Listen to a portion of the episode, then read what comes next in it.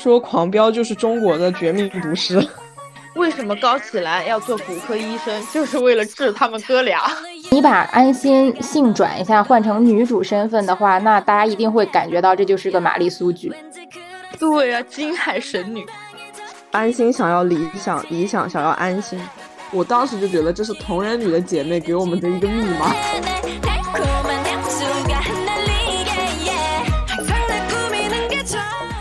Hello，大家好，今天是蓝莓酱和跳跳糖的第三十期，我是 Helen。Hello，Hello，大家好，我是 Tracy，我是小兔。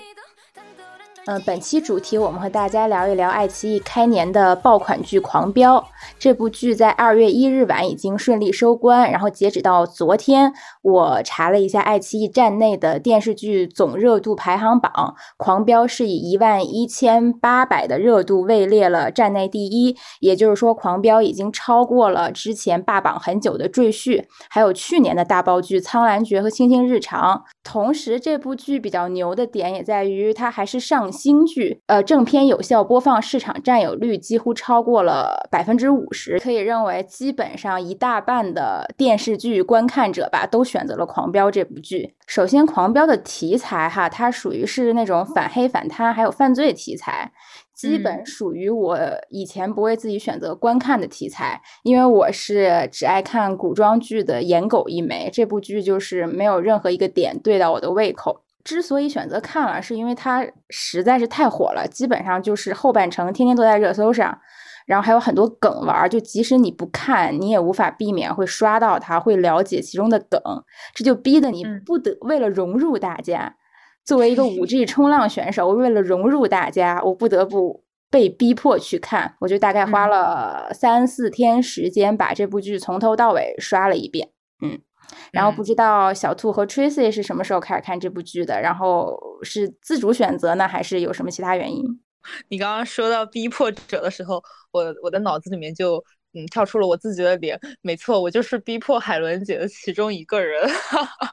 因为当时我们在聊到这个剧的时候，我们就在说到底要不要去作为一期节目来讲。我觉得它主要是最近这个同人女已经席卷了我的。我 已经磕疯了，所以其实我是怎么关注到的？就是当时过年的时候，就跟朋友们聊天，其中就有的同人女朋友。当时咱们聊着聊着，他就说：“你有没有看《狂飙》？你没有看，你就赶赶紧立刻给我看。”他说：“你去给你的朋友小兔解释一下，为什么他们两个能磕？就是在当时，小兔他还是一个呃完全不能理解官配的一个人。对，就是官配。等会儿我们再解释哈。”我说。那我得必须去看一下了。结果其实我的进程是大家最慢的，我今天现在才拉到二十四集。我我对这个剧的一个看法，我就是抱着一个看同人文的心态，然后看这种玛丽苏爱情剧的心态 去看了这个《狂飙》，还蛮有意思的。那小兔呢？如 Tracy 所说，我是被我们的同人女朋友逼迫看的，而且我在最开始的时候还挺不理解，呃，这都能磕这种东西。但是我还是比较主动的去看这部剧的。我看的时候，它只更新到了七到八集，后面的话我是真的看进去了。但是我看进去是因为我很喜欢里面的呃反派人物的那个成长线的故事。因为我自己本身的话是特别喜欢看犯罪类题材的一个人。对，嗯嗯，我甚但是就是后面的话，就可能看到二十来集，就是这个东西有点变味儿了，就是发现呃这个有点好磕，呃那个好像也有点好磕。主要是主要是这个事情就很好笑，我们三个其中有两个人都是不不太主动去看这一类剧的，然后只有小兔他是会去看的。对对，我我看主要是因为我我不太看反黑反贪，我是因为他《狂飙》这部剧比较特别，它不是那种典型的反黑反贪剧，嗯，所以我才会愿意去看。确实，我在小的时候反正。第一次接触这种类型也是在电视上面播，当时叫《红蜘蛛》，我不知道大家有没有看过那种犯罪题材，哇，给我吓得就真的就是做噩梦都梦到一只蜘蛛爬在爬在我的那个耳朵里面，超级可怕。然后我就从小对这种剧就抱有一种那种童年阴影，所以也自己也不太喜欢看。但是到后面接触正剧，就是在电影院里，在电影院里看了《红海行动》。啊，对我我觉得就是这种缉毒剧吧，就给我还蛮多那种正能量的，是真的，就是看完了之后觉得天呐，就就就是警察很伟大这种感觉，嗯，然后然后还要再提到的一部剧就是《边境风云》，就上一期我们有聊到陈耳导演他的处女作，这个也是我非常喜欢的，但但看这种剧就会给我一种。怎么讲呢？就我们活在这个世界上很不容易的感觉，所以我后面就自己是不会主动观看的。我会觉得我在之后的那个反思会让我有一些略微的痛苦。所以说，我们应该都不是就是最喜欢看这种类型剧的受众，但是我们还是看了。对这一点就就足以说明这部剧的火爆和受欢迎程度。对，因为很多人好像都是这样的，因为感觉现在我们的同龄人，包括年纪更小的，因为因为我的朋友圈里面就是有年纪更小的一些小小朋友嘛，就是什么高中生什么，因为我有去上课，然后他们也在发这个狂飙，我就发现了这部剧的受众真的非常非常广，就小到就十几岁，然后大的话就对吧，就是咱们可能爷爷奶奶辈都在看，所以就全民狂喜，对。对我以前一直觉得这种剧就应该可能在 CCTV 八播一下，然后大概就只有我爸我妈那种守着电视剧每天准时七点半开始看的人才会愿意看。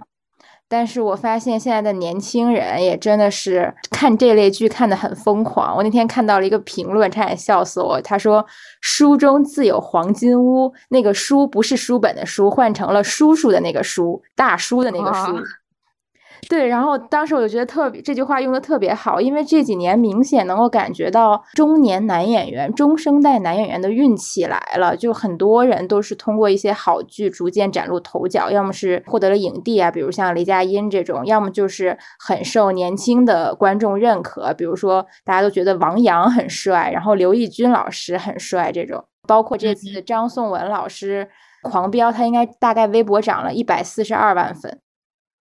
每天都在热搜上，对，然后很多小姑娘就非常沉迷张颂文老师。有没有一种可能，是因为现在年轻的这些人真的太差了？然后你就会发现，你不断的考古，考着考着，就是以前我们觉得，呃，可能也就一般的，他们现在年纪大了，然后 他就他就变成书了，就很离谱。但是当时我我对书的这个概念啊，就是北京遇上西雅图的时候，当时吴秀波也是爆红。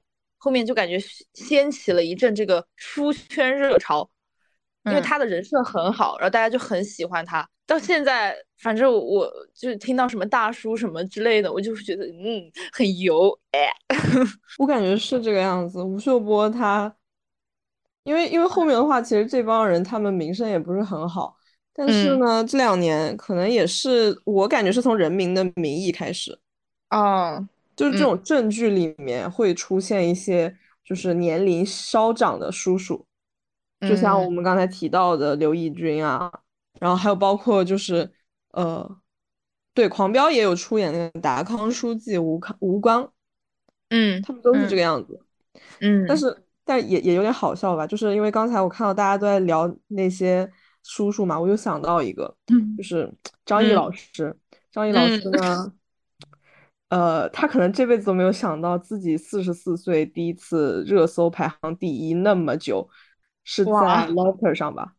霸榜！我老天，就是对这两天张译老师真的他在 Lofter 上就是霸榜，一直是第一名。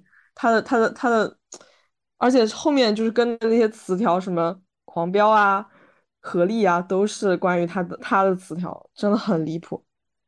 我天呐，哦对。再说到这里，我也想补充一下，就我看这部剧，其实是我带着合力的滤镜去看的，因为我先看了《满江红》，完了以后，我看完《满江红》之后，我满脑子全是何力这个人。关键何力的话，他在那种古装戏里面的那种瘦弱的 身形，对我看这个《狂飙》带来极大的影响。我就我就满脑子想着这个，哎，这何力演这《狂飙》，然后。然后就就有一种错乱感，甚至有的时候我会联想到何丽和这个安心他俩这个人设的一些对冲，所以还蛮好玩的。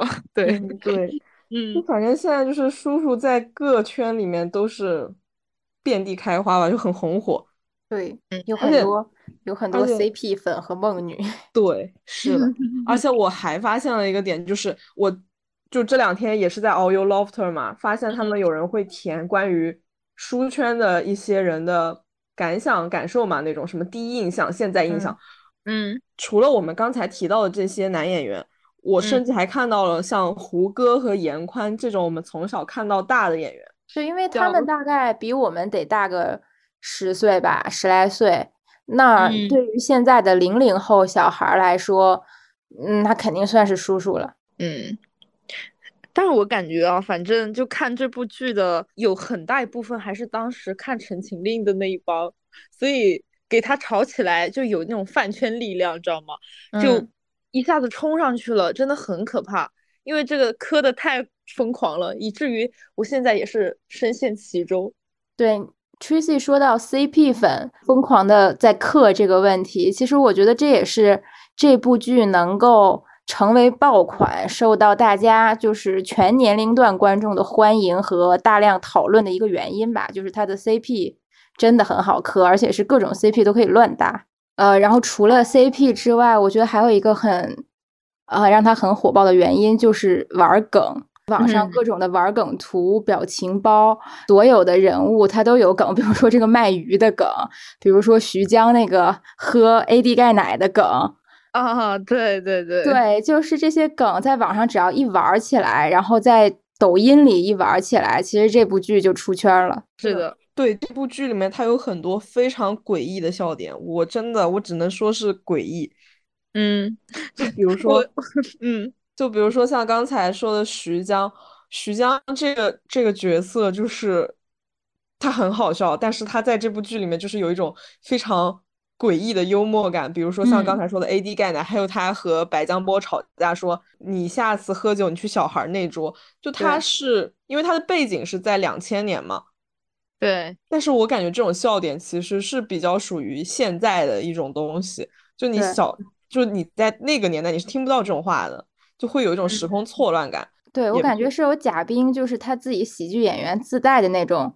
喜感，还有他说那个，我没想到那句话会火。他就是打唐小龙，打完了之后走的时候说了一句：“说你什么档次，跟我用一样的等离子电视。”然后现在网上就全部都是你什么档次，你居然跟我看笑一样的包袱，你什么档次，你居然跟我干一样什么什么什么事。然后就这个表情包已经出圈了，我看到处都是。但但假如你没有，你作为一个年轻人，你没有看过这部剧的话，你就很难明白这个梗是是为什么。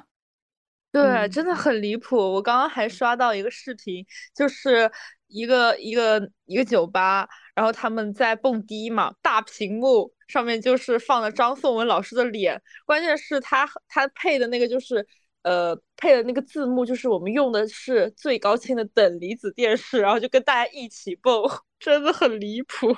对，现在等离子电视其实也是一个梗。如果你没看过这个剧，你就不懂等离子电视代表什么。主要它老少皆宜的点实在是太广泛了。因为父母看的时候想的是那种正正义凛然、扫黑扫黑除恶，全家一起看，哎，还可以教育一下你正在上初中的弟弟。然后我们自己看的时候，可能就真的就是磕飞了。反正我看到那个他弟高启盛，他那眼神，哇，他看他哥，那不就是满满的爱吗？这不是爱情吗？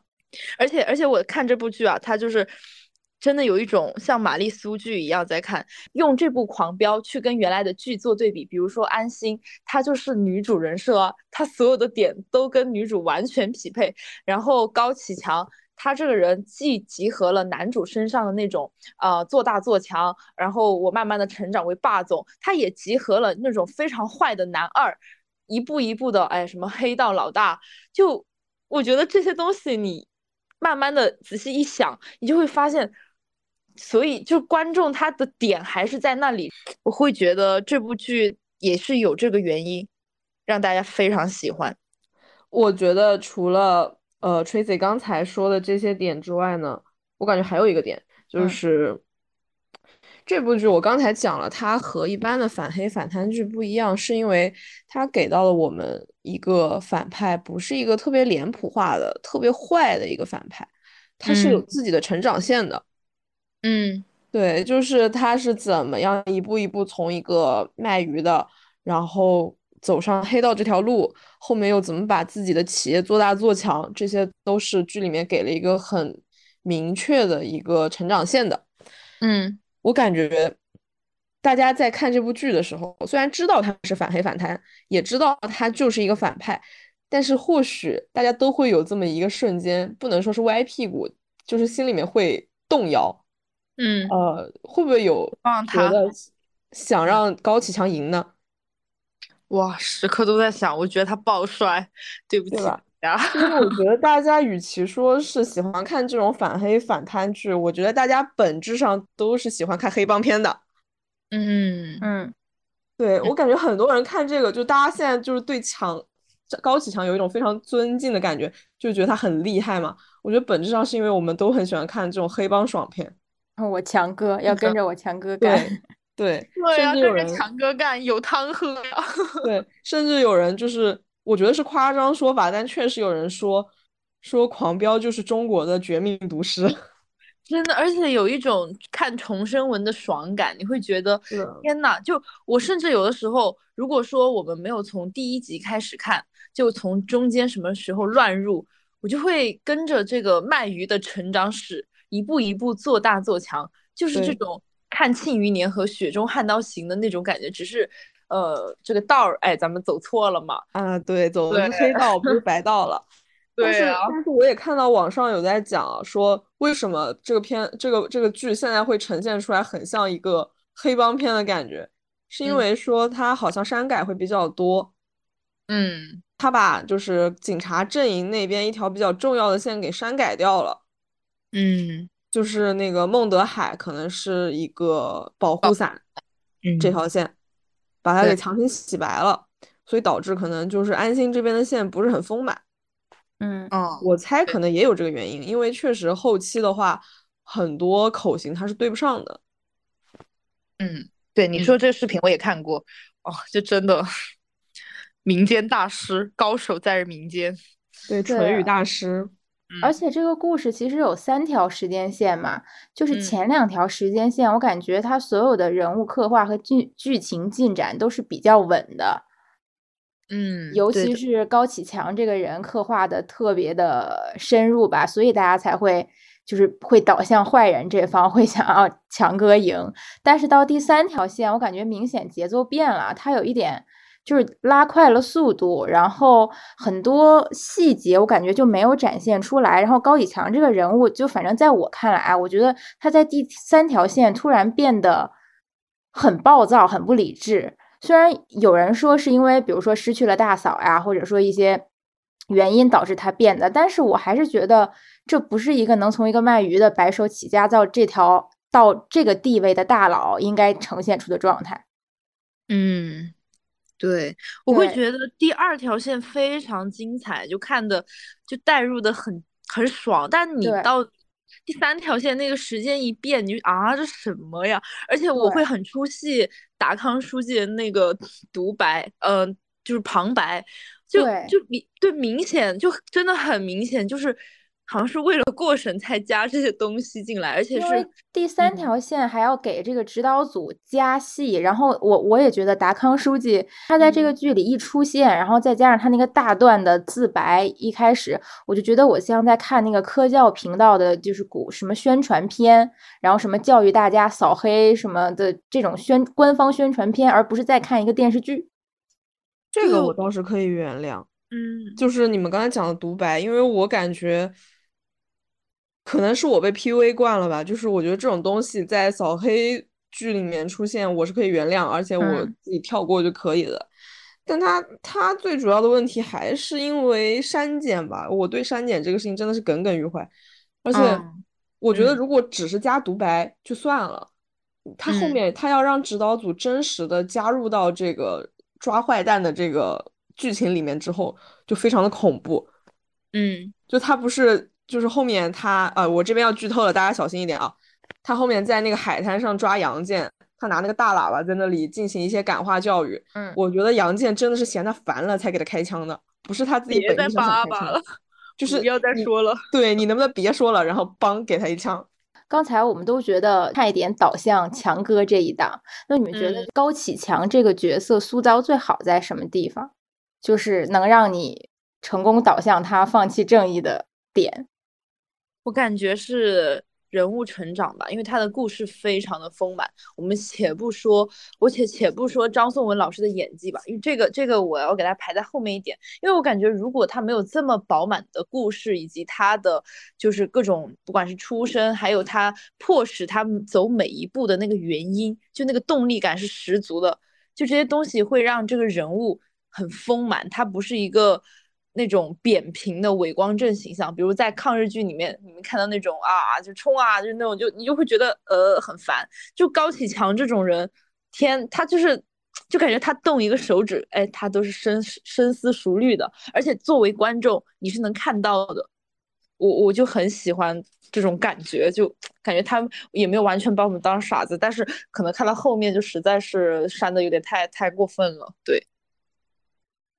嗯，就是感觉你可以感同身受高启强这一路走过来的过程。我感觉高启强的人设就是啊，也不是人设，就是他能让大家共情的原因还有一个，嗯，就是我感觉相比起高启强，嗯，剧组对于警察这一方，就比如安心的人设，嗯，还有可能一些潜在的受害者人设做的没有那么的立体，相比之下会显得。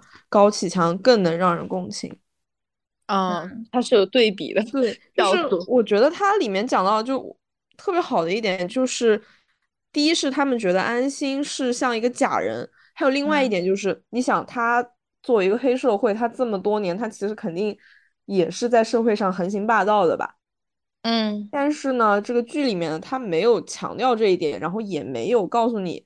被他们迫害的那些人，那些老百姓，他们过的是一个什么样的日子？或者说着墨非常少，他反而大笔的，就是那个大段的笔墨，他是给到高启强和他的家人之间的这个亲情维系上面，哦，就把他恶的那一部分给他弱化掉了。嗯，明白明白，是的。所以我感觉这个也是这部剧一些批评的来源吧。对。其实，关于安心和高启强这两个人，一直以来除了磕 CP 啊，也存在一些就是各自的争执和讨论。就很有些人可能觉得，你怎么能在这部剧里同就是共情高启强呢？你这个人就是屁股是歪的，你这人三观是歪的。嗯，但是也有人会觉得安心这个人设，就刚才小兔说的，很有点假大空，有点呃，有点太理想化了。嗯。嗯，哎，我突然 又想到一个点，我们以前在看那种傻白甜女主剧的时候，也会觉得说，哎，这个女主就是假大空，很理想化，哪里有这么天真善良的女主呢？那这不就是咱们的星星吗？我们的星星子安心，不就是古早的这种傻白甜白月光吗？因为她善良单纯，没心眼儿，而且对谁都好。对啊，对谁都好，跟谁都认识，对谁都是善良。然后正派对正派反派都会爱上我。对啊，而且甚至对高启强这种坏蛋，就一次一次的陷入他的迷，就是那种呃这个陷阱。完了，又变成了爱情剧。对啊，其实你把安心性转一下，换成女主身份的话，那大家一定会感觉到这就是个玛丽苏剧。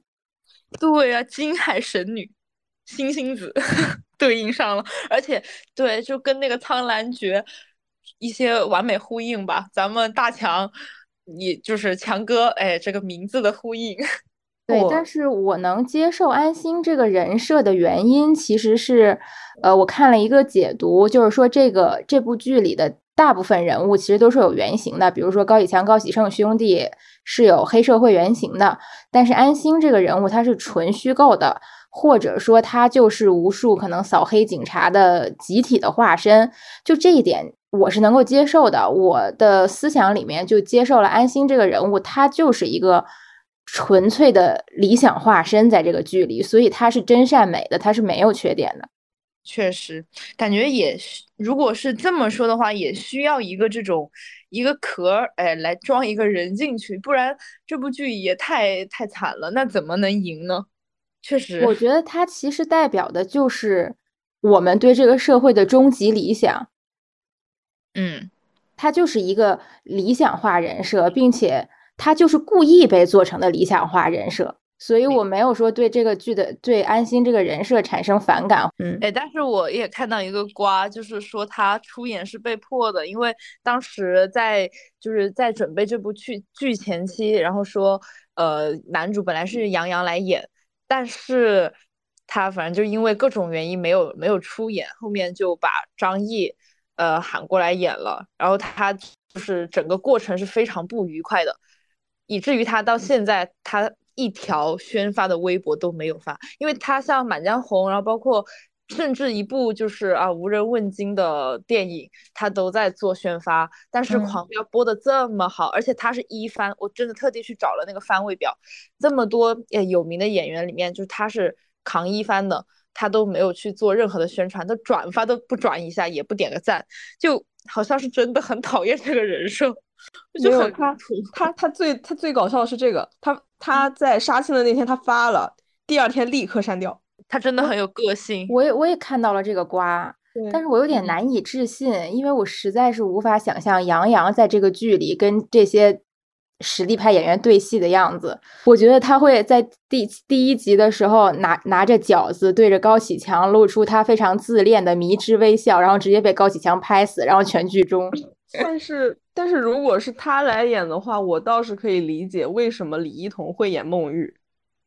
嗯，对，可能就是就是可能他们两个在一起会更搭一点吧。因为说实话，就是李一桐和张译老师两个人站在一起，我觉得有点像父女。对不起，张译老师。啊，不要我，那我也是磕到的。我觉得他们还是不错的。嗯，我同意。只会害了你。我同意，Tracy。对啊，他而且而且李一桐演的也很不错呀，因为因为你想想看，他这个他爸是这么大一个官儿，然后像这种家庭，他养出来的小孩一定是白富美，他不会是就比如说你找一个嗯相对来说跟张译老师哎可能有那么一点 CP 感的一个女演员，那么去做一个型儿的话，那他就不符合他在剧中这个人设。嗯，我懂，主要是我是觉得李一桐她的她的气质还是比较偏现代系和古偶一点吧，他可能在二两千年的那个那个氛围里面就是有一点融不进去，但是他他这个角色他自己处理的很好，这个我很赞同。明白明白你的意思，如果跟杨洋搭的话，可能就是 真的变成偶像剧了。那样的话会变成偶像剧，但是哦，还有就是我们刚才一直在讲说。呃，安心的这个角色的问题嘛，我还想再补充一点，就是，嗯，可能他确实是想要一个理想性的一个角色，但是他其实他还有一个问题，就是他太空白了。他相比起高启强，确实是两个极端。高启强太丰满了，他太空白了。嗯，确实，我我能懂你这个意思，因为他。他小时候的故事，除了他跟高启强就是可能坐在地上那一段对戏嘛，就童年互换，没太说呀，就只知道他爹妈死了，啥也不知道啊。就是高启强他做任何事情都有一个很强烈的动机，但是你在安心这里你是看不到的。他最大的动机就是抓住高启强，但是这个又非常苍白，嗯，没有办法让人去认同。他没有家人，也没有家，是的，对，所以我才说我可以接受这个人物的前提就是我把他，我认为他就是理想的化身，然后降临在这个剧里面，就好比他是天上的那个爱与正义之神，然后他下凡来渡这一劫，所以他是没有亲人，然后没有任何。背景，就是凭空出现在这里，就是为了能净化这个世界，解决这些邪恶。你知道吗？你在说这一段的时候，我脑子里面是一个带着光圈的天使，那种爱之神降临到的狂飙，然后不管别人做什么，他都就是会心里面默念：“我要净化你，我爱所有人。”对我真的，因为我觉得只有只有这样才能解释这个人物。我觉得不能只用说这个人物因为耿直或者怎么着直愣就来解释，因为他总会成长的。嗯。嗯，对他人物成长确实，因为他从零零零年到他现在，就感觉他就是没变过。你看所有人，你看人都卖鱼的，都干到就干着强哥了，你还跟零零年就没区别，除了你的头发白了，我觉得整个人物就是很扁平。对对，而且没有设置家人，嗯，没有设置家人，其实我觉得也是为了不增加大家。大家的这个三观的摇摆性吧，因为假设安心有家人的话，那必然要出现的情节就是他因为他的家人受胁迫。那这个时候安心的选择就是，如果他为了追求他这个绝对正义的理想，抛弃他的家人，这个其实对受观众来说是很难接受的。因为我自己代入我自己，我不能同意，我的家人就是最重要的。确实，所以强哥对，但是但是如果对，但是如果他。像强哥一样为了自己的家人放弃正义，那这又不是安心了，所以这个东西就没有办法演下去了。嗯，明白明白。对，反而我觉得这个设置被放在了安心的，你可以，我觉得可以说是安心的对照人设，就是理想。嗯，理想就是其实相对比较有软肋的安心。哦。懂了，哎，那这样说的话，我会觉得那其实是理想加安心就等于女主，对，因为因为你看以前我们所接受到的傻白甜女主，她啊，比如说出身微寒，嗯，从一个小山村里面一步一步就怎么怎么着，然后她也是普通人的烦恼，然后包括它里面那种奉承的情节，然后她很痛苦，然后她最后她选择了正义，她要和这种。嗯，黑恶势力做斗争，那这些都是女主特质啊。她只是把它分成了两个人，因为我们这部剧的特殊性，我们需要安心一个绝对伪光正、绝对真善美的这种人设去散播爱。因为如果你再给他其他的，就像刚刚你提到的那一点，就是那种家人的那些选择的话，就作为受众就是会摇摇摆。但是有了安心这种绝对存在的。正确在，那么理想这个人，他就是被分出去的那一段，我觉就感觉是一个一个公式就出来了。对，理想加安心就是等于女主。安心有两个很重要的背景，一个背景是他虽然没有亲生父母，但他是由呃安安菊和孟孟德海两个人长大的，也就是说这两个大官是他的背景，这就保证了他。从结局从开头一直活到了结局，就是不会有人因为他的耿直就直接下绊子害他，因为他有靠山。但是理想没有，所以理想混得很辛苦，并且理想不敢像安心这么耿直。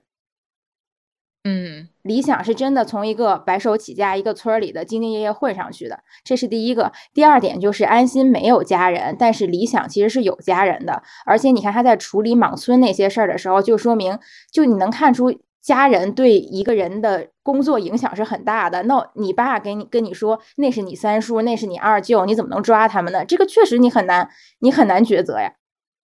嗯，对，对他就是有一个有了现实烟火味的安心，然后他也做出了他的选择，就是用一些曲折的迂回的方式来实现他的正义。但是安心作为一个理想化身，他就是从从头正义到尾。真的感觉从理想的身上看到了所有普通人的艰辛，因为大家，嗯，如果不是这种，对吧？就是完完美的一个人设，我有靠山，我是绝对正确。那其实大家都是会摇摆、会犹豫、会纠结。嗯，看理想真的很痛心，而且我在看前面的时候，一直以为他是不是坏的。我我看他的一个感觉，就就有一点像《亲亲日常》看到郝家的时候，后面就是一个普通人的成长，然后到最后可能他离开人世，就很痛心，就每次看到他都还挺难受的。嗯嗯，而且他们当时就是 CP 党，其实说了一个话，我很有感触，但我没有把它当成就是他们在磕 CP 在说。就他们有讲一句话是，安心想要理想，理想想要安心。哦，我懂了。这个话我当时看到我很触动，因为那会儿就是我刚看到他们两个人，因为因为安心发现理想去吃就搞的那种饭局嘛，他们两个人吵架那一段，然后理想跪在地上捡赵立东给他的那些卡，说你知道这是什么吗？这些就是入场券的时候。呃，我我那段我挺有触动的，因为可能比起安心，大部分人都是理想和谭思妍。对，因为安心就是我之前也有想过，这种人在现实里面会变成什么样。我觉得如果现实里有这样一个人的话，他如果没有靠山，那他的结局就和谭思妍一样。嗯，明白，明白。而且刚刚你在讲那一段的时候，我。我我在看这一段，我非常认真，我这我我有调倍速。他最后给的一个结尾的这一段，是他那个玻璃玻璃瓶，就是他的保温杯掉在地上了，然后他没有去捡，然后他的前景是那个杯子，就是碎的杯子在滚，然后前呃后景是理想一个人往前走，就是安心看他的视角。哇，这个看真的好痛心。反正这个人物也是我在这部剧里面。很喜欢的，对。除了这三个人物，我还很喜欢的人物就是高启盛。哦，啊，那是因为你本来就爱这种脸，对，唯爱唯爱疯批美人。给给大家说，海伦姐在《苍苍兰诀》里面最喜欢的也是她弟 小强。哦，原来我的人设是喜欢男主弟弟，我懂了。你懂，我也懂了。我们我们找到了一些规律，希望我们我们就看一下下一部爆的剧里面男主的弟弟是谁。对，哇，他真的很疯，我看到他，我我脑子里面就只有两个字，就是骨科。而且他有一种扑面而来的变态感。对啊，他那个眼镜就是，当时对他上大学的时候还是戴黑框，后面进入社会变成那种金丝眼镜，哇，我天，就是变态会戴的呀。包括后面他妹妹为什么高启兰要做骨科医生，就是为了治他们哥俩。我真的，Thank you，兰子，只有我是多余的。兰子，高启盛，高启盛，他给我印象最深的，就其实他给我印象最深的是他，他们两个还没有发迹的时候，他请他那个同学去白金汉喝酒，然后他在那个草丛里面把他的同学打了一顿，你们有印象吗？哇，有印象！那一段我是，就那一段我感觉是这个人物第一次暴露出来内心的黑暗吧。嗯，是的，是的，所以特别震撼。嗯，就比他后面做的任何事情，我觉得都要震撼我。但是他那个同学是真的该打。呃，确实是该打，但是他看他就是斯斯文文一个小男孩喊出来那些话，还蛮那个的，很带感。嗯，很带感。真的很带感，我我看他们两兄弟的戏，我就看得津津有味。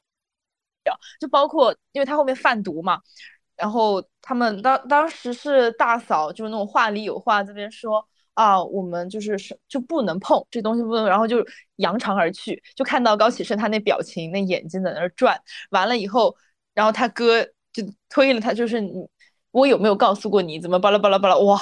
贼带感，然后到后面他冲进来就给他哥下跪，就说哥我错了怎么着的，就说你自己去处理。哇，当时我觉得那种就是喷薄欲出的这个爱，就对不起大家，咱们就是磕到了，真的就是磕到了。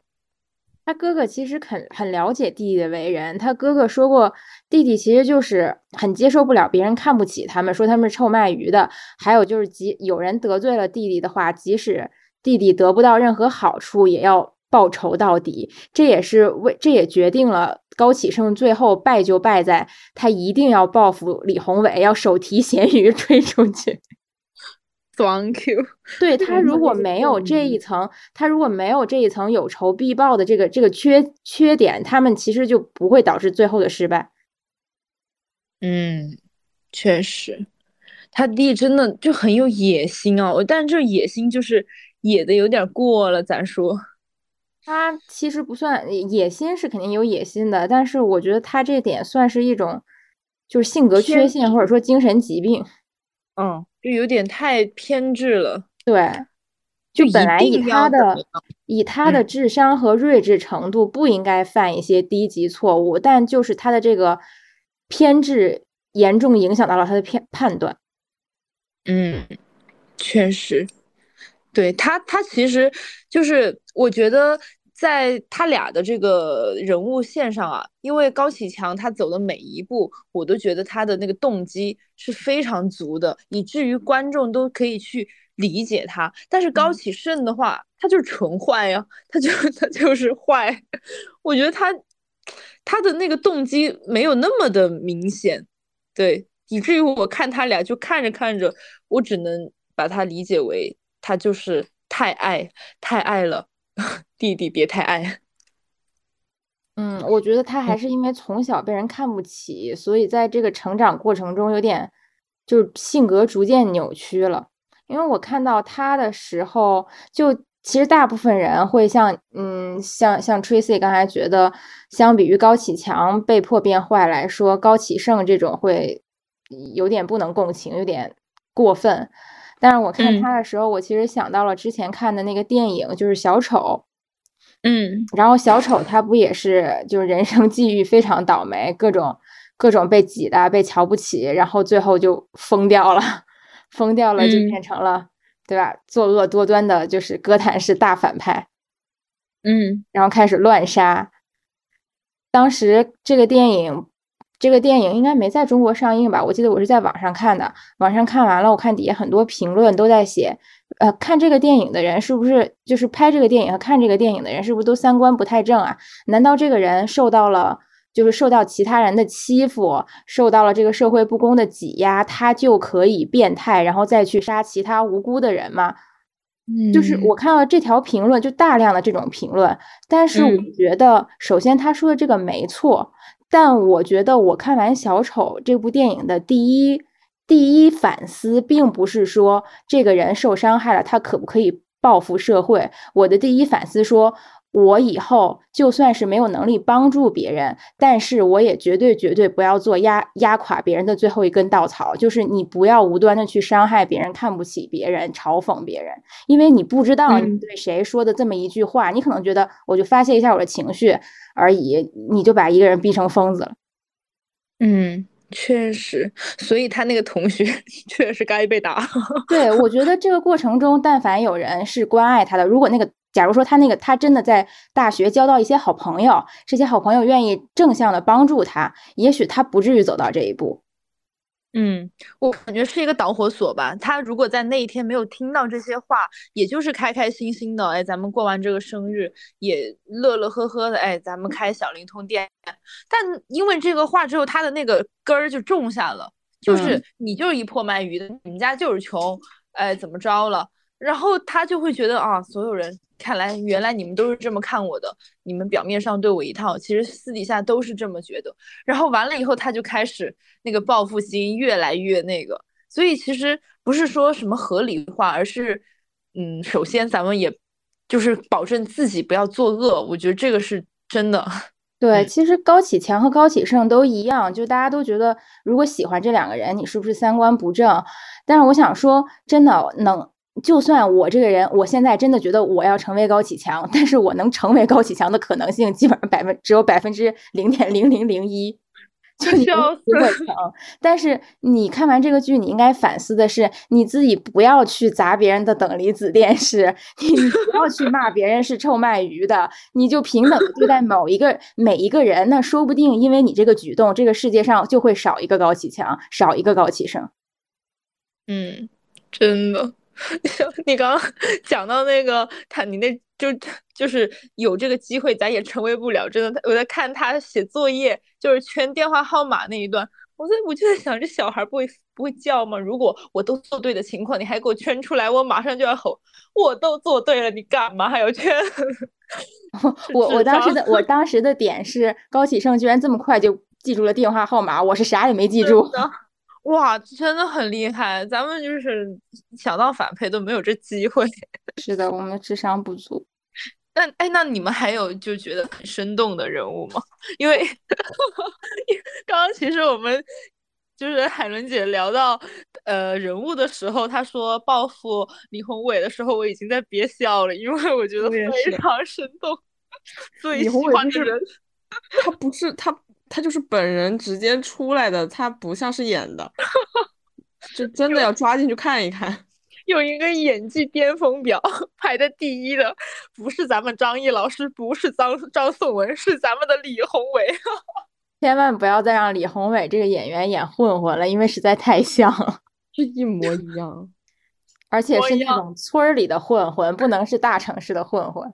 就你看到他这张脸，你都能想到他，他现在可能他在买完一包烟之后，就骑着他的摩托车，然后带上几个打手冲进那种网吧里面，就占用了他最爱坐的那个 A 幺八那个座位号，然后哎，就给我滚，就是那种那种画面感就出来了。他这张脸真的实在是太有故事感，我笑死。会蹦那种非常土嗨的迪，而且而且他骑摩托车一定会放，一定要放一点现在抖音最火的那种歌。哦，而且大家知不知道李宏伟这个演员，他他演过《驴得水》里面那个傻子，哇，真的是太绝了，他真的演技很牛。所以他们真的都是实力派演员。对，真的，就包括那个什么，还有什么李青、疯驴子，他们其实都是很厉害的演员。哦，对，演李青那个，我我真的我看到他。我都想，我真的很相信，我就是相信他就是那样子的老天。而且他，而且他本人好像本身也是有在做编剧导演的，他非常厉害。我认为最可爱的角色就是徐江，除了徐江是疯驴子，就是那个迈克尔杰克逊驴。迈克尔杰克驴是吗？对，哇，他们真的就是会让你相信这一切都是真的，就完全不会出戏。嗯。嗯，确实啊，这里还要再点名一个，就是赵立东身边的那个王秘书。Oh my god，王秘书真的就是你看他第一眼，你就会觉得他非常的讨厌，而且就是我身边有体制内的朋友，他们也说，王秘书就是你在体制内一定会看到的那个你最讨厌的那个男的。哇，他的讨厌真的是那种扑面而来的，对，真的就是像盖盖章一样印在我脸上。我看他那张脸，就他那个嘴角一动。哇，我我就我就那个火就冲上来了，我就告诉自己，咱们就是不要生气，生气乳腺增生。我看到他那张脸，我爆冒火，演的贼好啊！对他就是会有一种天然的体质感。对我刚刚去搜索了一下，呃，饰演李宏伟这个演员的简介，他叫阿如娜，然后出生在内蒙古，九三年的演员。然后毕业于上戏，我觉得就像这种好演员，我们就是也还要要提一下他的大名，对阿如娜这位很厉害的演员，希望大家也去多多关注一下他。就是我我觉得也要感谢这种精良剧吧，让我们发现了国内的好演员们，因为因为其实从他身上我们会发现，嗯，科班毕业的演员们就不不一定都是大家传统意义上认为的那种。啊，可能什么中西北电脸那种荧幕里面的啊非常漂亮精致的脸，不是的，也也会有很多这种演员，对。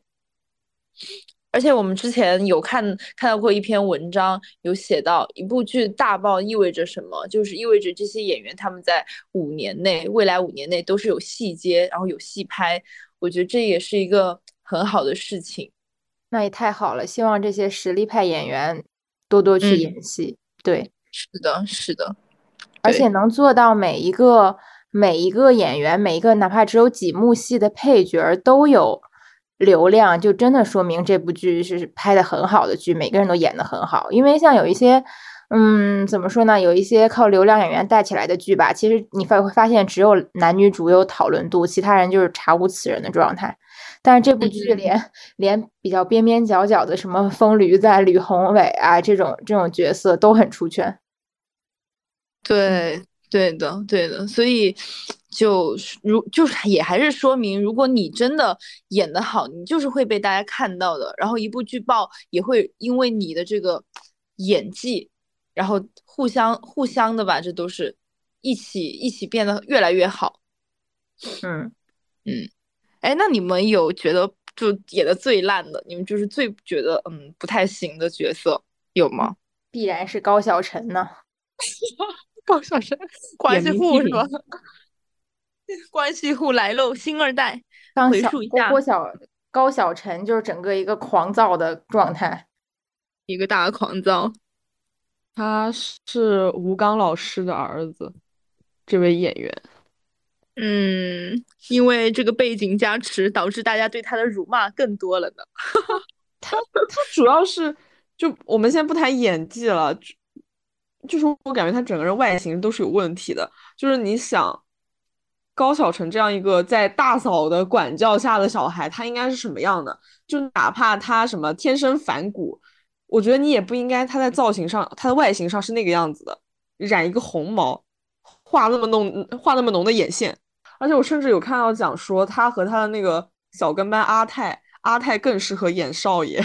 说到高晓晨，我觉得必须要提一下大嫂这个人物，因为大嫂也算是这个剧最出圈的人物之一了。嗯嗯，但是我觉得大大嫂这个人物有点高开低走。嗯，是的。他一出场很惊艳，但是后面就模糊了整个人，完全。嗯嗯。确实，嗯，感觉女性角色都是这种感觉。就一开始，我我一开始看到李一桐出来的时候，哇，我就觉得很好。然后到后面就是，呃，就嗯，对，挺挺那个的。包括陈晨也是，我本来以为，哎，咱们还哎来点这个对手戏，哎，这个内斗怎么着？结果就很容易被弄走了。这种，嗯，高知。然后还为你坐三年牢，完了以后，呃，很看重，结果后面就是很轻松。我觉得女性角色在里面，嗯，这种给我的 感受非常差。对，对，大嫂刚一出现的时候，我以为她的人设应该是那种，就是自己就是本身就是黑势力，她是有自己的呃事业和势力的，然后谁做她的老公，谁才能够起家。但是到后期，我发现她变成了一个宝妈，就她你不多的对话，就是在跟高启强反复强调说不要伤害我儿子，我们母子想要平静的生活，你要敢再让我儿子受委屈，你就怎么怎么样，这完全不符合他刚出场那个大嫂大姐的人设。嗯，而且他成为了一个围着儿子转的妈妈，但这个儿子的教育成果是失败的。嗯嗯。对的，高晓晨实在是太工具人了，就真的怎么能把儿子养这么烂？对，我觉得，而且很多人说是高晓晨是跟着高启强逐步在。变坏，受到影响，或者说想跟高启强做做黑社会生意这种。但我觉得，其实第一面高晓晨出现的时候，就是那个时候白江波刚死，然后陈淑婷带着高晓晨跑到了另一个地方躲避，安心和李想上他们家门去调查。嗯，那个时候高晓晨第一次出现，那会儿那时候还叫白晓晨啊，第一次出现就会用枪非常没礼貌的啪啪在那儿打，然后。陈淑婷就一直在骂这个小孩儿，我当时就觉得，这个小孩儿首先就整个人就有点狂躁，他不是一个正常的有礼貌的小孩儿。嗯，就是大人没教好。我看到这种熊孩子就很烦呢。对他从小就是一个熊孩子，所以他最后发展成那样，完全不意外。当然，我还是觉得高晓晨塑造的不好，是因为他即使长大了长成一个坏人，他也应该是一个有少爷气质的坏人，而不是一个纯纯的街溜子。所以就 还是带资进组了。咱们就是说，咱们必须这脸必须得露，但是不知道谁演合适，嗯，那就找一个比较拉的这个角色，哎，就给你儿子演吧，挺好的。对，因为他从小学习很好，说明智商也高，然后又会弹钢琴，然后家里肯定又砸了很多钱去教养他，那我觉得他肯定至少要长成一下高启盛吧。他至少。就是人不能不该，就是 那种感觉，挺难受的。就是这个角色，就是安排的非常的突兀，就是也不是很能搞得懂。嗯，就感觉他整体到二零二一线就垮掉了。嗯嗯，对。而且我们刚才聊到几个女性角色，就是我之前想过，我感觉《狂飙》对于女性角色的塑造，其实和我们上一期讲的春节档是差不多的。嗯嗯。就他要么对，要么就是这些人，比如说像大嫂啊，像孟玉，还有高启兰，他们就是在帮助男性角色成长的一个工具人，什么爱情啊，或者是幸福号这一类的东西。嗯，就抛抛刨除了那个爱情线之外，他们就毫无记忆点，就是很物化的一种女性角色。嗯嗯，然后还有刚才我们提到的晨晨，就是我就是有一种感觉。嗯，独立知识女性最后斗不过一个卖鱼的，斗不过，最后的结果是斗不过，我也可以接受。但他这个过程显得异常轻松，他就毫无还手和招架之力。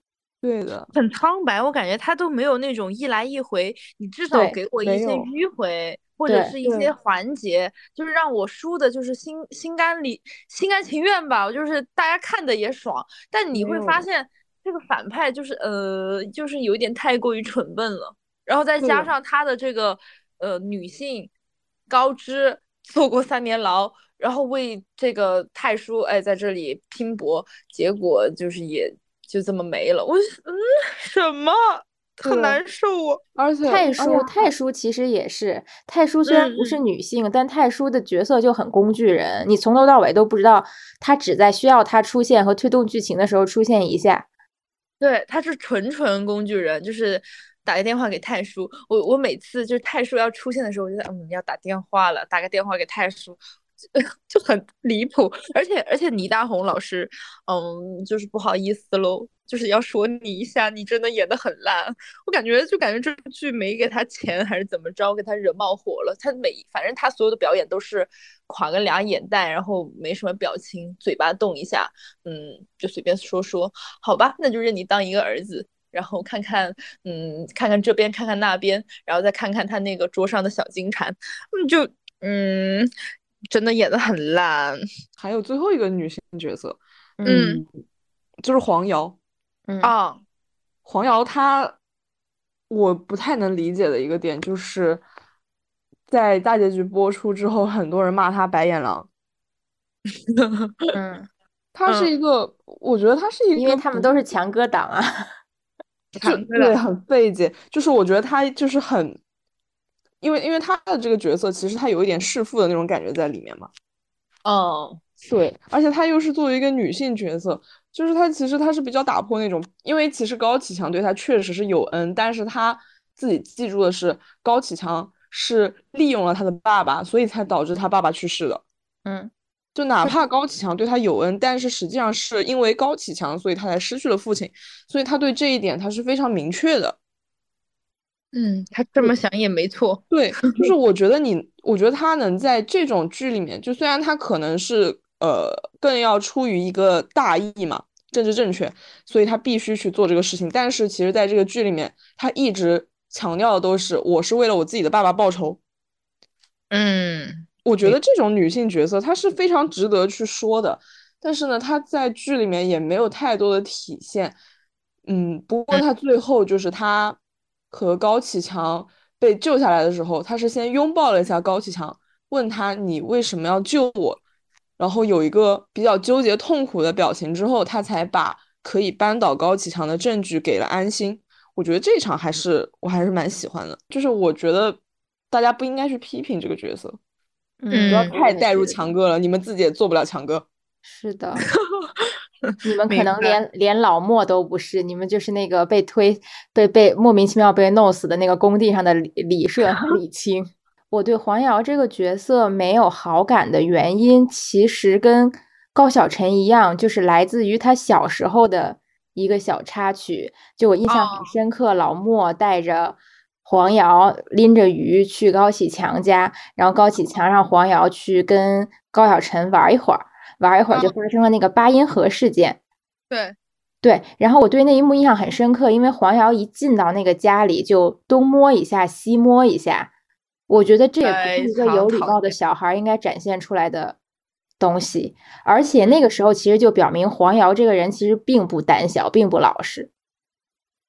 嗯，倒是也不能这么说，感觉，但是主要是我会觉得黄瑶这个人，我看到这一个情节的时候，就如果是他啊，就因为他可能因为他爸，首先他爸是这么一个人，那么对于他的这方面的教育。就可能没那么多，就甚至就是没教育过，所以他这样我就觉得是合理的，对。但是高我倒没有那么觉得。那我觉得高晓晨的话，就是你生在这种家庭的话，你至少你应该得，嗯，就是稍微有点礼貌吧。就黄瑶就可能出于好奇蹦一蹦这种，但是我我觉得很不开心的点在于，我那个时候会觉得你喜欢那个东西，然后你带走，你还要扔在那个外面垃圾桶，真的看得很难受。不，这个也是也是反映她性格的一个很重要的内容。黄瑶的性格，我认为她接近于高启盛，她是一个自尊心非常强的女孩子，所以他才会把那个八音盒一下子扔进垃圾桶。我和你们理解的完全不一样。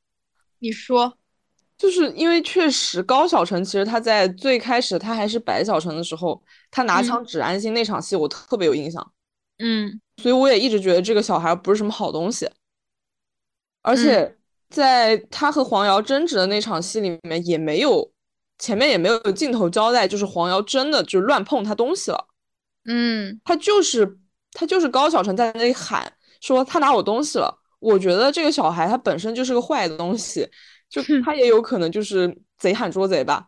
嗯，他也有可能有人先告状那种感觉。嗯所以我会觉得黄黄瑶他是一个比较委屈的一个状态，但是在那种时候他说他没有，但是因为他们两个人父亲地位的悬殊，他也不可能做出来一些什么，就不可能做出来什么事情，所以他会在拿到那个东西之后，他觉得很委屈、很屈辱，他会把这个东西丢掉。嗯，我是倾向于他没有做这个事情的。但其实嗯他，但是他你说的这个，他感到屈辱，所以他把这个东西丢掉，其实也是他高自尊心的一个表现。嗯，但是高自嗯尊心的人往往容易心态扭曲。嗯，就如果就是如果我我对标黄瑶的时话，我会觉得他的成长路线不会是一朵小白花，而是更接近于，呃，更接化近于《甄嬛传》里的安陵容，啊，对对对，明白，就是她很聪明，嗯觉得她很聪明，我觉得她可能从呃最开始就读懂，就知道他爸爸和高启强是处在一个什么地位、什么关系。嗯。他也知道他相对于高晓晨是个什么地位、什么关系，所以他被收养之后，他在这个家里也一直表现得非常乖巧和得体。嗯。嗯。对他，他很聪明，但同时他又自尊心非常强，而且因为他从小到大的这个经历，他可能他妈妈把他生出来之后，也一直在从事嗯特殊职业嘛，可能对他关爱也不够，他是跟着他姥姥一起长大，在这个期间，我推测啊，他或多或少肯定会受到欺负，尤其是在农村那种地方，就是流言蜚语传的很快，就很容易受到欺负。嗯，然后他对他爸爸，然后他妈妈又死掉了，最后是他跟他爸爸相依为命，所以他对他爸爸又会有一种非常，我觉得也是一种执念，所以他才会对高启盛导致他爸爸死这个事儿一直耿耿于怀，最终导致了他的报仇。嗯嗯，有对，是的。哎，主要是其实我我会觉得，如果再把这些人物再这么呃再发散一下，真的会更好。就嗯，因为我们讨论的这个环节在于不生动的人物嘛，你们会发现都是一些女性人物居多，所有的主线都是来源于男性。很久没有见到，真的很久没有见到有女性向的这种角色的爆剧了。对，可以嗯说几乎这几年是没有的。就刚才咱们讲，就是书圈儿大，现在大火，就中年男演员，感觉这两年运势特别好。但是相对来说，也有很多一直在努力、一直演技很好的中年女演员，但我觉得他们的机会相比来说啊，还是少很多。嗯，对的。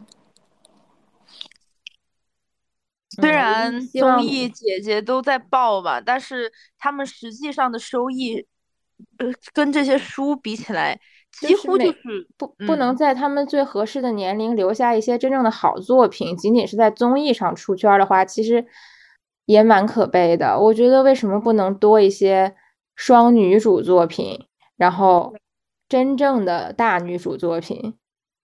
嗯，对的，包括像其实风呃对风吹半夏，它其实是大女主戏，但是嗯它但它这部戏里面有非常多的男性角色非常出圈，而且男性角色他占的那个重要比例是非常非常高的。嗯就它不是说像比如说《狂飙》里面，如果咱们把这四个女性你把它踢掉，或者是换成男性或者怎么样，你那个影响其实没有那么大。你说黄瑶，如果他是一个男，他他如果黄瑶他变成了呃黄强，哎，或者是黄胜，哎，他就是一个男的。那你去做这个人物故事，那他也是能做的。比如说晨晨，我再换一个男性，好像也是可以做。可是像《风吹半夏》里面，他给到的男性角色、重要角色的那种比例或者是戏份，你要是换个女生，她其实不会那么精彩。所以我会感觉不舒服的点在于女性真的很艰难，嗯，特别是在看了这种爆剧之后的一些思考，很很很不好。对，所以就希望以后能多多给一些中中中生代女演员机会吧。嗯，希望看到更多像《狂飙》这样的好作品。聊完这个剧的剧情之后，我我们可以进入一部分最激动人心的，就是关于磕 CP。因为这部剧的 CP 我是磕不到的，哦，因为我是纯颜狗，对于不符合我颜值标准的，我是没有办法磕 CP 的。但是我知道你俩都磕到了，所以就可以现在可以激情发言一下。干嘛？你你这是个纯颜狗，你你在这里阴阳怪气。我不管，我是有底线的，我只吃好的。可是他们都很帅呀，我们张译老师不帅吗？我没有说这个话哦，我不觉得他们帅哦。啊，那我 你被背刺了，吧？你被背你被背叛了。就是我被背叛了。我我是这样，我是这样，听听我解释，听我解释。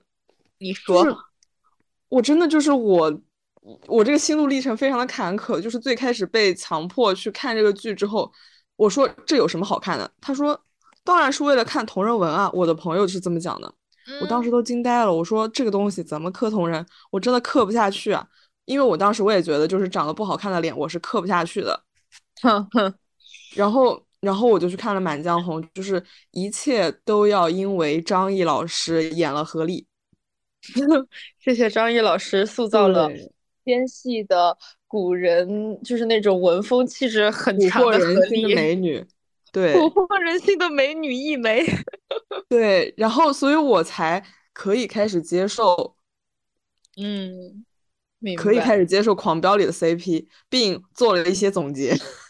但是我磕的时候还是很有罪恶感，因为就是我心里演狗的那个部分一直在辱骂我，就是你不能这样，干嘛就得这样啊？对，然后我看一下，我还整理了一下，就是 Lofter 上面写的比较多的 CP 啊，一个就是官所谓的官配高启强和安心，叫强心剂。嗯，强心剂，你的心有一道墙。对，就他们是那种很典型的宿敌关系，嗯，对，然后又是警察和黑帮老大这种的话，其实同人文里面大家都挺爱写的。对啊，黑白两道，主要是他们这个设定太完美了，太符合咱们同人女就是爱看的点。啊，那种强硬黑老大和那种小白花警察是吧？是呀，一黑一白，然后。绝对的真善美以及被塑造起来的黑恶势力，我靠，这不就是天生的吗？天选。嗯，但是我自己个人会比较喜欢理想和安心吧，就是心想事成，因为因为就还是像我刚才讲那种，就是我真的是被触动到了。明白。因为他们就是一体两面的，但是我觉得现在看那个 Lofter 上的战况啊，嗯，可能这个竹马真的敌不过天降吧。嗯，那是一般来说，你看，在这个我们的以前传统的偶像剧里面，那么就是，呃，咱们强哥，哎，还是得得赢，因为因为理想的这个人设有一点像那种温暖男二了。你们不懂，你们根本不懂。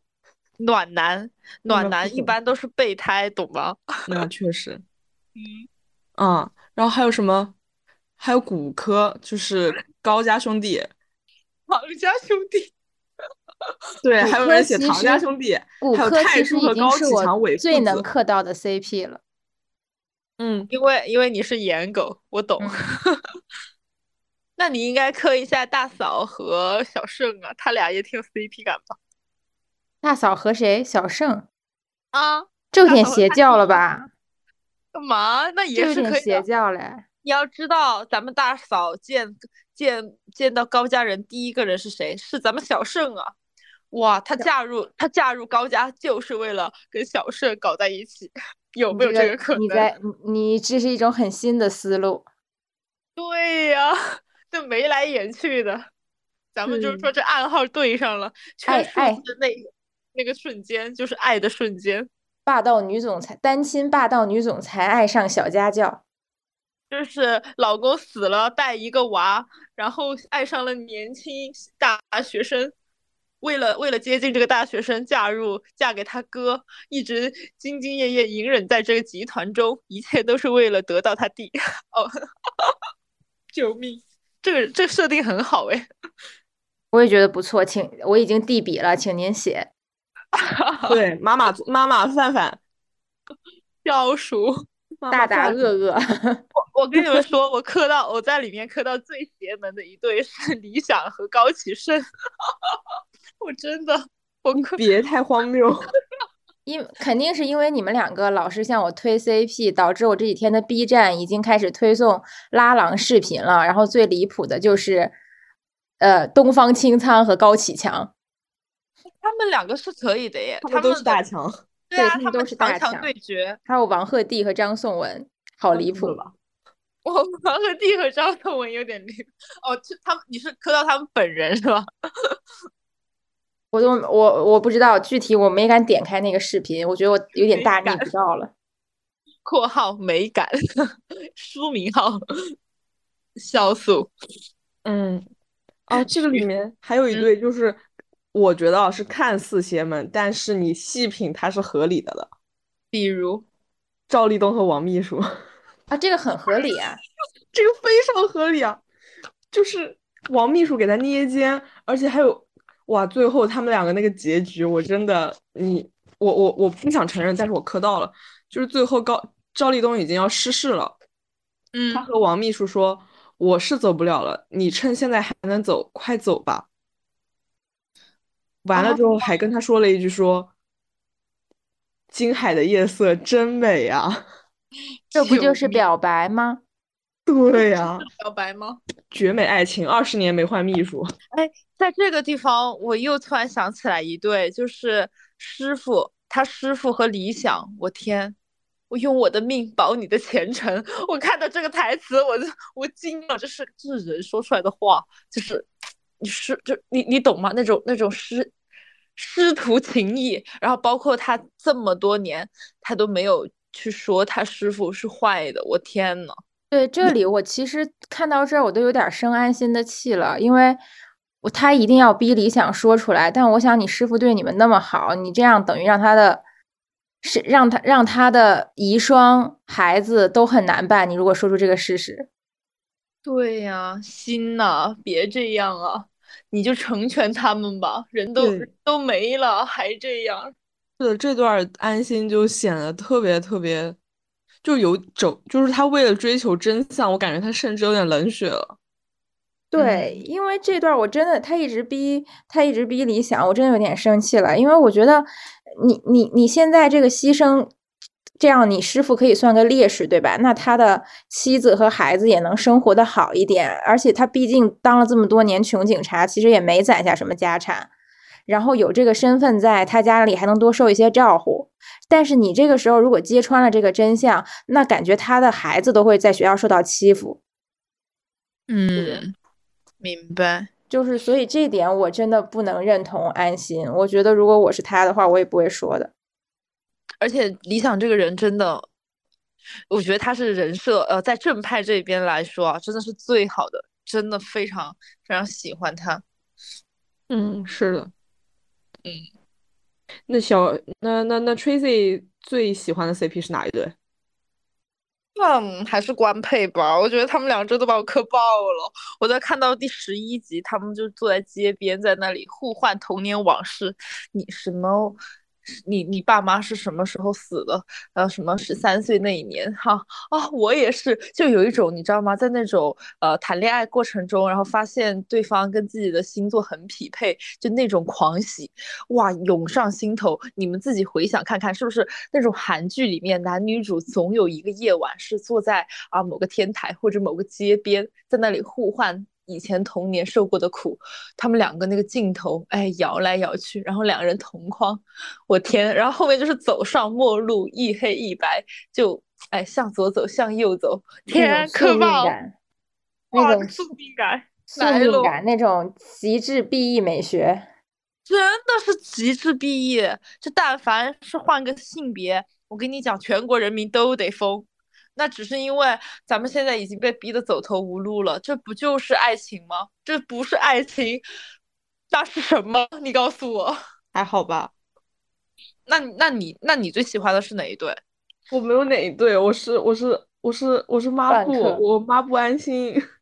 啊，不，你要坚定一点，你要坚定一点。对啊，我就是这样啊，因为就是只是想，因为她是神女嘛，金海神女。你想想看，金海神女被大家抹布，就是啊，很快乐。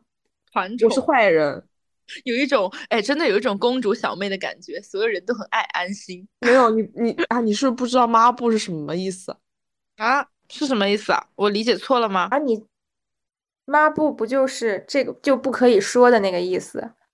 对呀，是不可以说的那个意思。啊哦哦，好的，OK，我我大概知道了。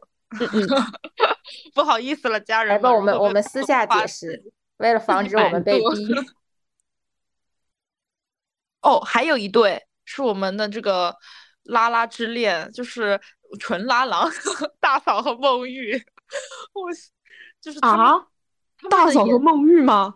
他们的颜值是完全匹配的呀！我以为你会说高启兰和大嫂，大嫂和孟玉，那高启兰和孟玉也是可以的。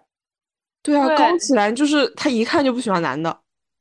嗯，他戴那个金丝眼镜，一看就不喜欢男的。黄喜，我天，他真的，他那个，他那天上热搜，我跟你说，百分之九十在那里冲热搜的人都是拉子，没有一个拉子逃得过。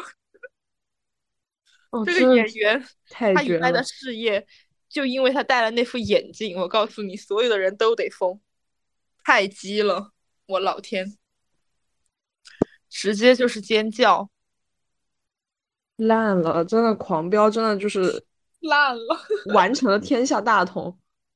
对呀，就是这个建国建业不能，如果不让我磕 CP 的话，那我就是活不下去。完全没有想到，为什么在一部可以说是一部正剧里，能够达到单改剧都达不到的这种克 CP 效果。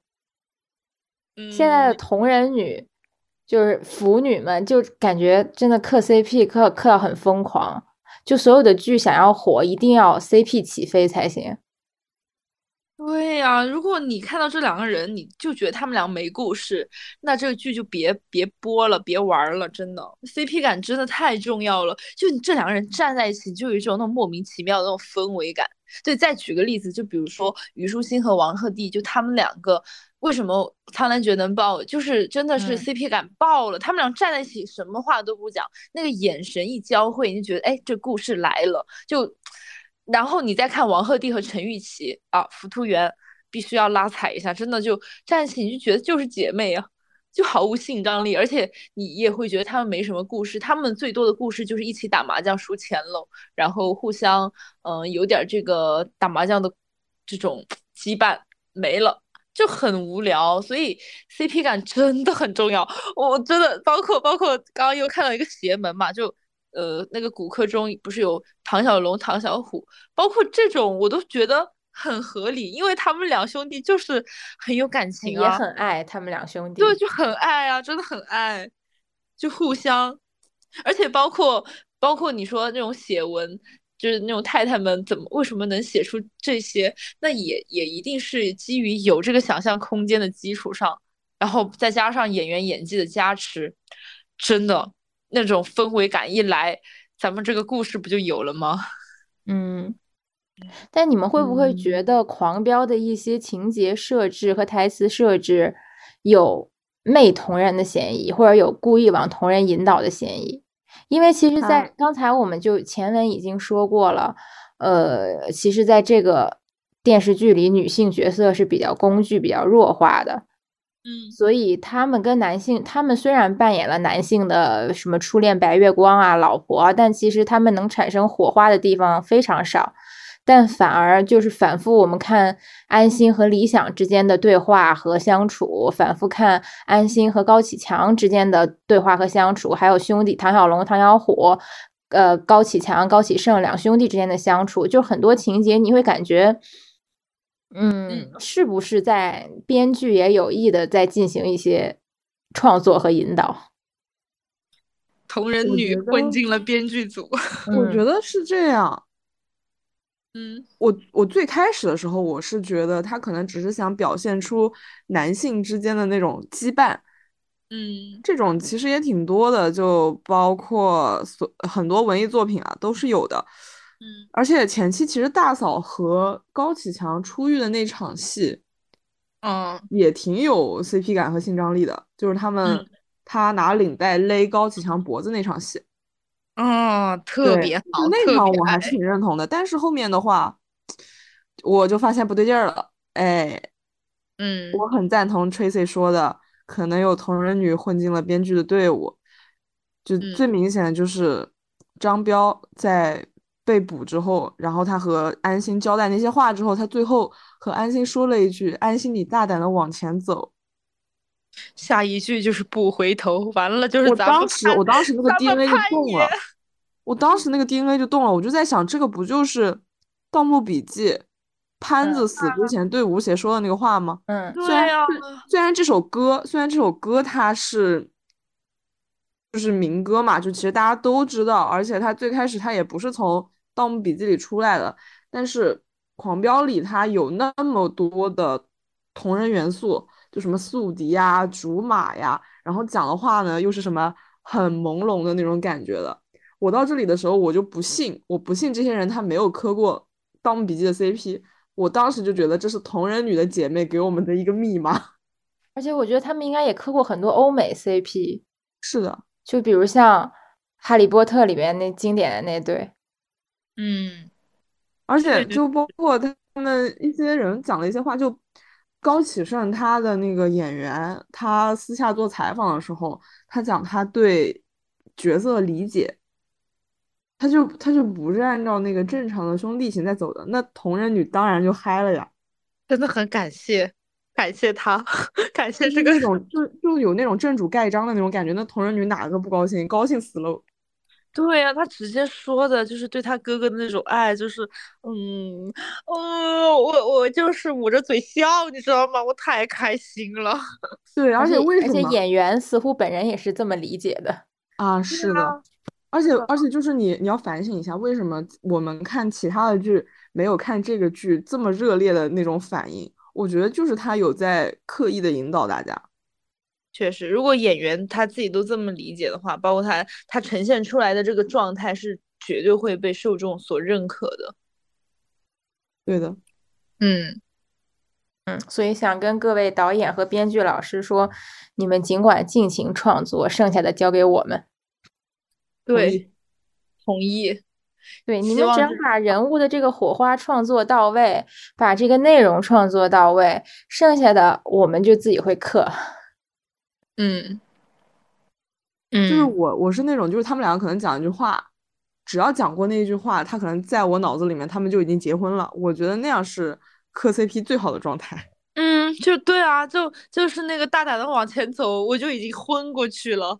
然后包括就是一些行为，就是什么熊猫血什么的，天，这这不是爱，这是什么？对哦，还有还有到那个地方，就是张译老师给他解那个手铐的时候，就是他他说不让他老婆看见他现在这个样子，哇，就很着急，他就一定要帮他。我其实当时我还在说服我自己，说他为什么一定要帮他？他就给他老婆看到会怎样？就解释不通，这就一定只能是爱。我觉得呃差不多就是 CP 这个环节。就到这里了，对，嗯，也就已经不能再邪门了。对，我们这个剧基本也讨论的差不多了，还有什么边边角角的发散，大家想聊一聊呢？嗯，那对，首先我想说的一个就是他的一个剧宣吧，宣发什么的，因为最近张颂文老师不是就是频繁的登上热搜嘛，嗯，然后这一点上。你从他自己，因为他其实他自己的微博，我们就能看出来，他对这个非常的上心。然后他写了很多很多的，呃，不管是感受也好，然后宣传也好，就跟张译老师形成这种鲜明对比，就是也能看出来他也很珍惜这一次的机会嘛。嗯。但是，但是其实这种东西多了之后，也会有有那种反感，就就感觉他现在在一个爬坡的过程嘛。但反正我是当然希望。就是咱们张张老师就是到那个差不多的点就停下来，因为因为如果这种过多的热搜挂上去，还是会挺那个的，就不太好。对，嗯嗯，你们应该能懂我意思。能懂。嗯，对，因为其实他在隐秘的角落爆了一下以后嘛，然后后面上了综艺。其实那段时间关于他这种敬业，还有以前吃的苦的热搜，已经就是火过一轮了。当时已其实已经有人就是觉得有一点反感了。然后后面的话，他可能有在专心拍戏吧，这种热搜就变少了。这次呢，是因为狂飙，所以又开始了新的一轮。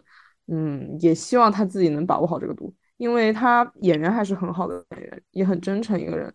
对，任何事情物极必反吧，就希望他不要到那个反噬的程度。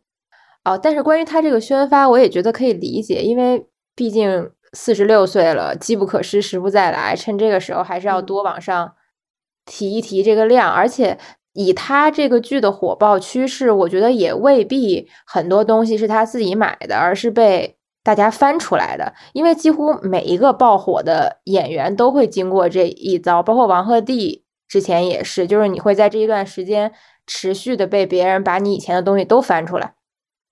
嗯，对对对，包括张译老师的笑料，最近也是特别多啊。对，我们对，包括张译也是，张译也是很多旧东西都被翻了出来，所以我觉得这个东西就是一半可能是演员自身在宣传吧，还有一半就确实是这个。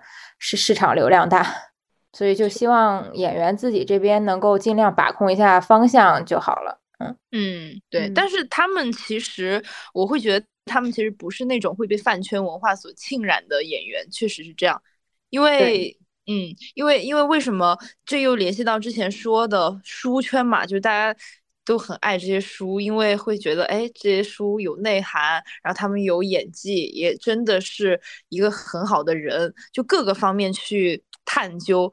而且，为什么王鹤棣能爆？就在王鹤棣这个年龄段，你就去找，就是正常人非常的少，就所以，所以感觉如果是这样的话，其实也可以提到另外一个东西，就是文盲问题嘛。我们上一期也聊到了，就是。比如说易烊千玺、王一博，就通过他们的路演，咱们就能看出来一些，嗯，一个是做功课的问题，二是你真的就是，嗯，没没什么东西，就是脑袋空空。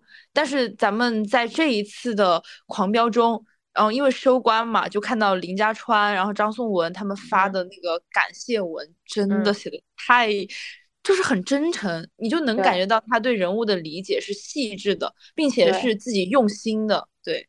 而且文笔也都非常好，是的，是的，对，就通过他们的这几篇小作文，我有一点改变一个思想，是之前咱们的播客里其实也提过很多回，觉得内娱的标签就是没文化呀，但是也不对，也不对这些艺人有什么文化要求，觉得他们只要别多说话，然后默默做好自己的工作就可以了。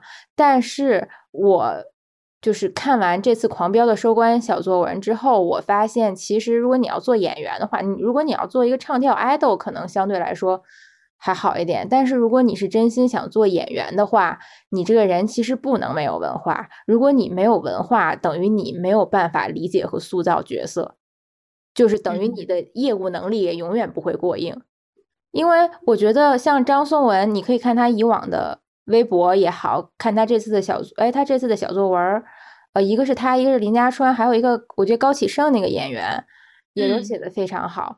然后你可以看出，他们为了诠释各种角色，为了演的更细腻，他们会去。体验生活，然后会去看很多书，会去看很多电影，然后会去琢磨这个事情。所以，这个人的文笔和思想文化是在这个过程中慢慢积累出来的。倒不是说他一定要拿到什么博士生文凭、什么研究生文凭，要出国留学，不是说这个这个纸的文凭。嗯，而是说他在生活中是在积累他这个文化水平的，而且他细心揣测了这个人物，他一定到最后是有感慨万分，想对这个人物抒发的。对他不至于就是啥也说不出来，不至于说岳飞之死是中国式的浪漫。我，嗯，很难受。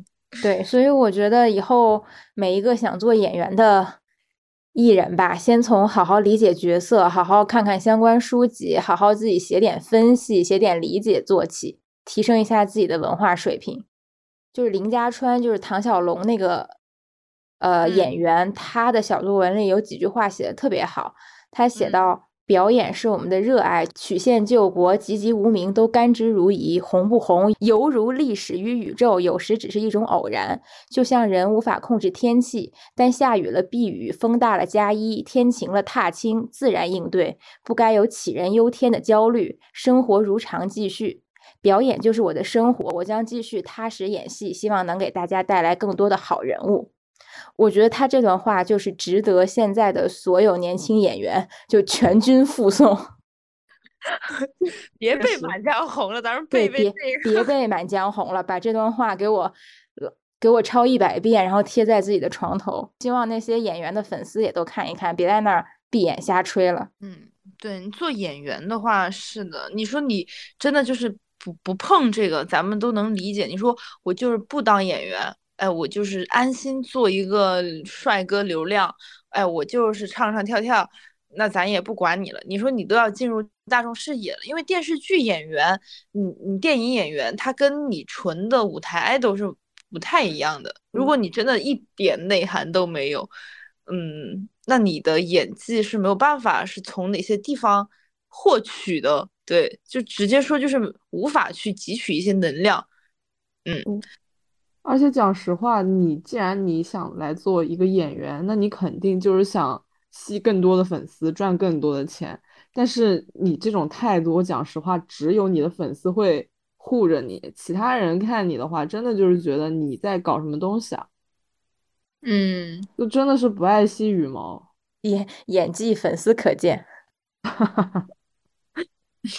粉丝可见，对，就是下次你要拍这种东西，你发微博也都发粉丝可见算了。我的意思是，咱们也别吸粉了，对，发好友圈。救命！啊，那今天我们差不多就聊到这里。嗯，OK OK，反正希望大家看电视剧看得开心。就磕 CP 也磕得开心，就以自己开心的这个状态去做这些事情就好了。对，然后也 希望狂飙是一个开是一个好的起点吧，是好剧的开端，以后能有越来越多这种好剧，然后越来越多的好演员。嗯嗯，好吧，那么大家我们下期再见喽。嗯哼，晚安，拜拜，拜拜拜拜拜。